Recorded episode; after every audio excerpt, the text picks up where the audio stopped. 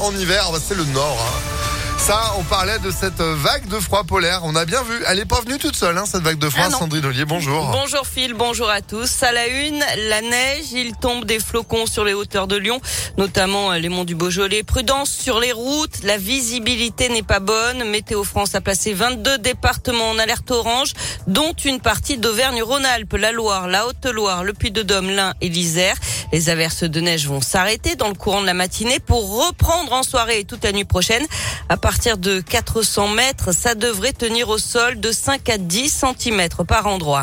L'actualité, c'est aussi les prix des carburants qui baissent aujourd'hui, moins 18 centimes, une mesure qui va durer 4 mois. Les tarifs avec remise seront à bel et bien affichés sur les totems aux entrées des stations, contrairement à ce qu'avait annoncé le gouvernement dans un premier temps.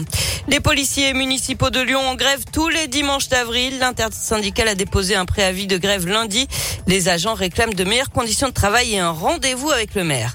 Et puis J-9 avant le premier tour de l'élection présidentielle, Nathalie Arthaud, la candidate lutte ouvrière, est aujourd'hui en meeting dans l'agglomération lyonnaise. Elle sera à la salle Joliot-Curie de Vénissieux à partir de 19h.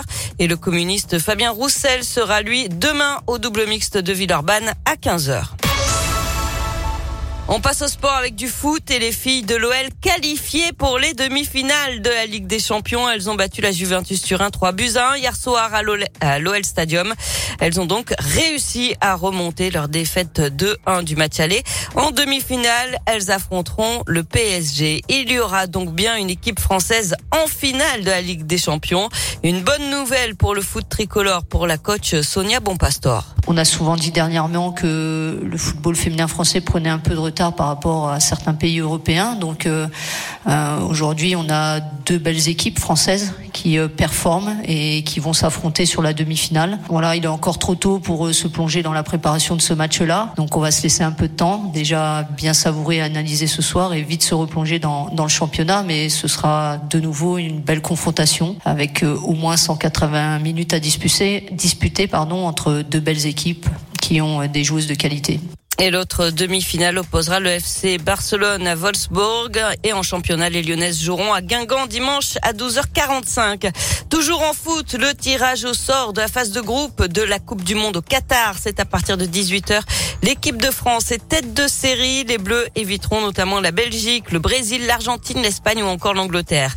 Enfin en basket, la défaite de l'Asvel au Maccabi Tel Aviv hier soir 94 à 73.